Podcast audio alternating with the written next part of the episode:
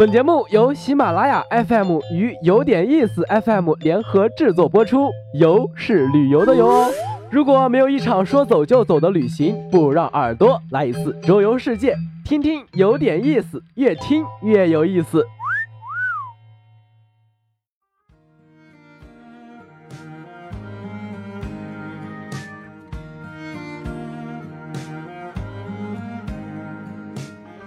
几场暴雨之后，魔都算是正式进入了夏天。持续的湿热天气，心情整个也跟着烦闷起来。与其宅在家里吹空调看电视，不如收拾行囊，找一个安静的小岛，与大海来一场欢脱的约会。舟山的圣斯列岛就很好，不过两个多小时的路程就能到，不远不近的距离，可望可及。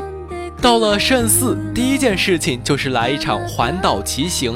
上码头后就有自行车租借点，租上一辆单车，从码头出发，沿着环岛路直行，一边是海，一边是山，左手蔚蓝，右手青翠，沿途散落着金色沙滩、陡峭崖壁、静谧港湾，迎面吹来的是咸咸的海风，舒适惬意。圣寺就是以这样的方式欢迎你的到来。圣寺列岛上还有几个有名的岛屿。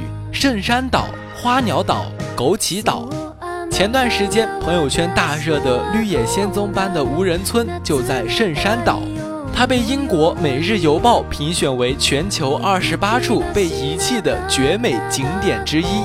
每家每户都是虚掩的门、破败的窗、密密麻麻的爬山虎，掩盖了老时光，一定不要错过。花鸟岛是一个走文艺风格的小岛。有干净的街道、有趣的手绘画和无处不在的花草。来花鸟岛的人都会去看花鸟灯塔，它被誉为远东第一灯塔，在孤寂的大海上闪耀了一百四十多年。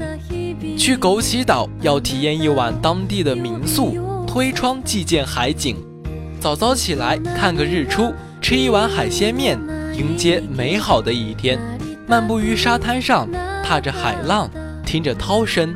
迎着清凉的海风，踩踩细沙，沐浴阳光，或者兴致来了，在当地海鲜市场买些食材，在夜晚的海边架起一簇篝火，喝酒、烤鱼、聊人生，莫不快哉。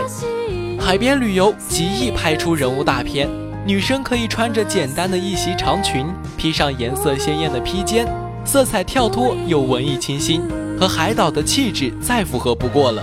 就随随便便那么一站，视线望向远方，假装若有所思，就是一张好片子。来到圣寺，你会发现满眼皆是风景，天空从未如此透蓝过，空气也从未如此清爽。